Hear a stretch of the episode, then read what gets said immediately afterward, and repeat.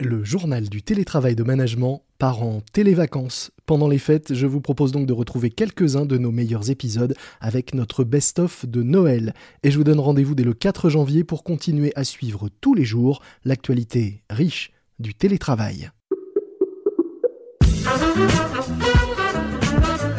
C'est le journal du télétravail.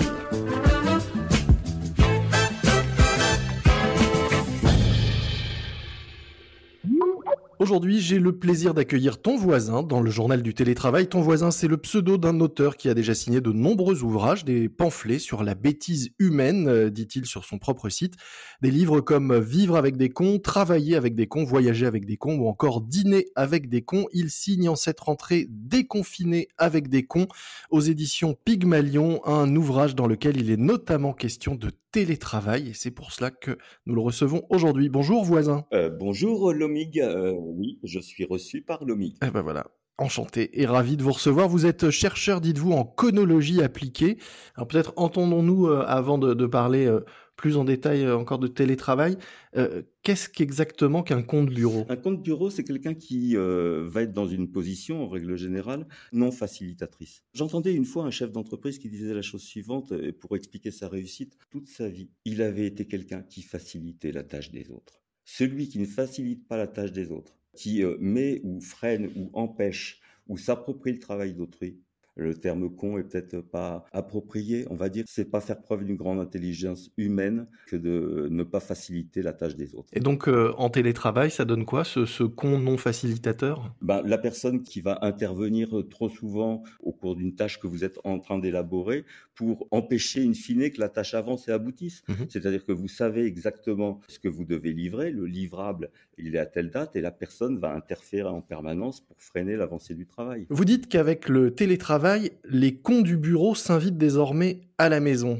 Qu'est-ce que ça change et comment les contrer? C'est vrai qu'ils s'invitent sur, euh, sur, vos genoux à 7 h du matin ou quand vous êtes dans les toilettes ou n'importe quand. Bon, déjà, faut pas se laisser envahir. La frontière entre la vie privée et vie professionnelle, c'est encore à menuiser. Alors là, si chacun fait pas un effort pour vraiment mettre de véritables frontières, ça devient un gloubi-boulga. Donc on peut pas faire, on peut pas éviter les cons, il faut juste cloisonner alors. Il faut cloisonner, on n'évitera pas des gens qui nous contrarient, on n'évitera pas la vie quotidienne. Mais toujours est-il qu'il faut impérieusement se préserver des moment parce que la charge mentale, quand on travaille à distance dans beaucoup de métiers, la charge mentale du télétravail est très importante, très importante. Mmh vous allez entendre beaucoup de personnes qui vous disent, mais on a l'impression de, travailler beaucoup plus. En fait, les personnes ne travaillent pas beaucoup plus, mais c'est beaucoup plus fatigant de travailler dans ces conditions. Pourquoi? Bah, Parce que vous êtes devant, un écran, euh, parce qu'il faut trouver la motivation euh, tout seul euh, de travailler, parce que vous n'avez pas un environnement pour de temps en temps ben, faire une forme, ce qu'on appelle des creux ludiques, le moment où on peut se détendre un petit peu.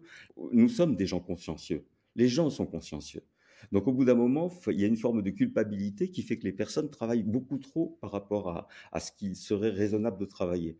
Moi, je crains fort le nombre de burn-out qui risque d'arriver dans certaines entreprises. Euh, dans votre ouvrage, vous dressez un, une galerie de portraits, euh, de, profils de cons en télétravail. Est-ce qu'on peut euh, essayer de balayer un petit peu ces, différents portraits à commencer peut-être par le télétravailleur, le lost in time, ce celui que vous appelez le lost in time?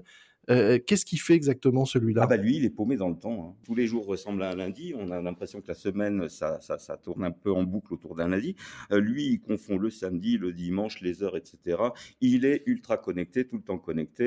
Les petites réunions, on va se les faire le samedi. Non merci, le samedi, euh, je me repose. Dans les autres profils de cons en télétravail, il y a le voyeur isolé. Alors lui, c'est qui lui? Ah, le voyeur isolé. Alors le MIG, imaginez, enfin, on n'en connaît pas hein, dans notre entourage naturellement, mais si déjà vous avez la tête de quelqu'un vous revient pas en vrai, il est peu probable qu'elle vous revienne en faux. Sous un mauvais éclairage, etc., il y a peu de chance. Mais le voyeur isolé veut vous voir impérieusement, il veut vous voir, le mythe. C'est, il insiste pour vous voir. Alors, on ne sait pas ce qu'il veut voir. Euh, il veut euh, peut-être tomber sur quelque chose d'incongru. Euh, alors, il a à la fois son côté, son côté négatif, mais il est très contrariant parce que euh, le voyeur isolé, vous êtes obligé d'allumer votre caméra. Donc la première chose à dire, c'est naturellement que votre caméra est en panne. Le nombre de caméras en panne euh, à aujourd'hui a augmenté drastiquement. Euh, c'est assez incroyable.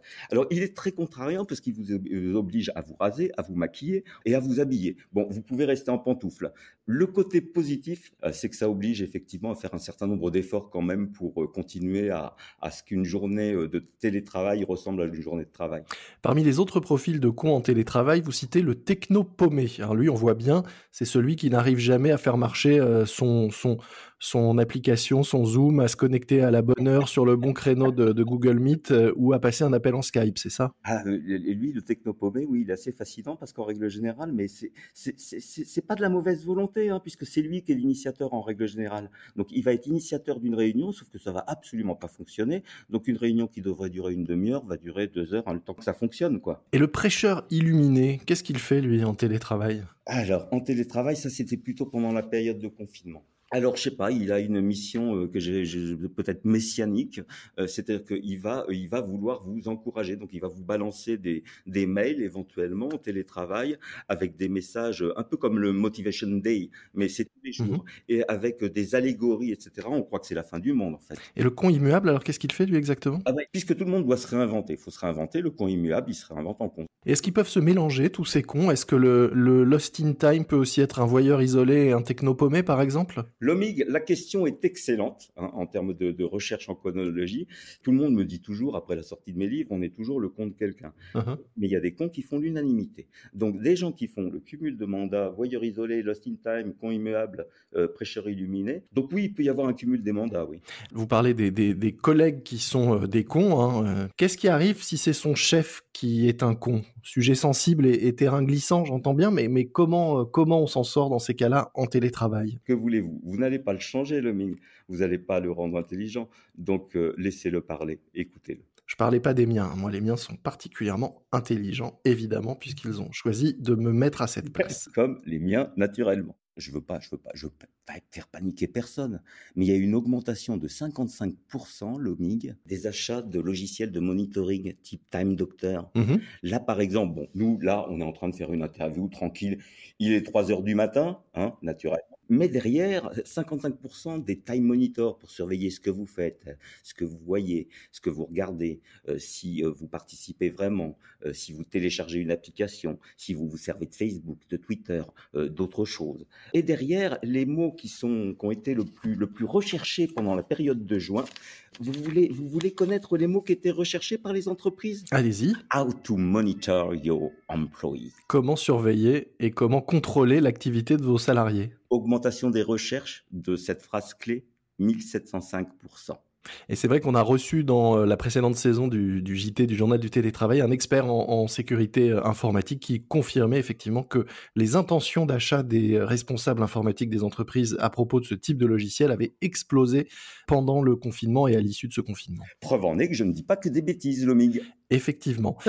vous dites aussi dans votre livre qu'en télétravail, on devient tous des menteurs. Pourquoi? Écoutez, quand, vous demandez à quelqu'un s'il va bien, mais il va super bien. il n'a jamais été aussi bien. Il n'a jamais le moral en berne. S'il est productif, il est super productif. Il est à 150%, même pas 150%, il est à 250%.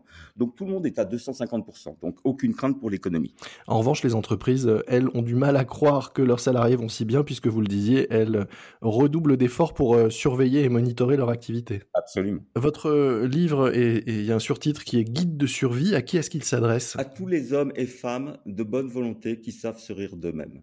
Il y, avait un proverbe amish, c'est amusant, les amish, ça vient souvent en ce moment, on en parle beaucoup. Il y a un proverbe amish qui dit la chose suivante, c'est avant de critiquer l'erreur d'autrui, compte jusqu'à 10. 10 pour compter l'ensemble des tiennes. D'une grande sagesse, effectivement. Merci beaucoup. Euh, donc, ton voisin, votre nom d'auteur. Je rappelle que vous venez de publier aux éditions Pygmalion Déconfiné avec des cons.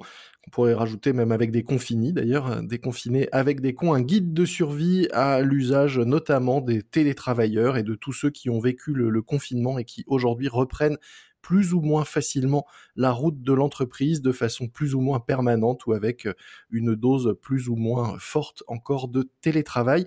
Nous mettrons euh, évidemment euh, dans les notes de, cet épisode le lien vers votre site et, toutes les références de votre ouvrage qui vient donc de paraître, je le rappelle, aux éditions Pygmalion. Merci beaucoup. Merci beaucoup MIG, merci à vous. C'est la fin de cet épisode best-of de Noël du journal du télétravail de management. Je vous donne rendez-vous le 4 janvier pour de nouveaux épisodes. D'ici là, je vous souhaite de passer de très très bonnes fêtes. Soyez prudents et bon télétravail à tous. C'est le journal du télétravail.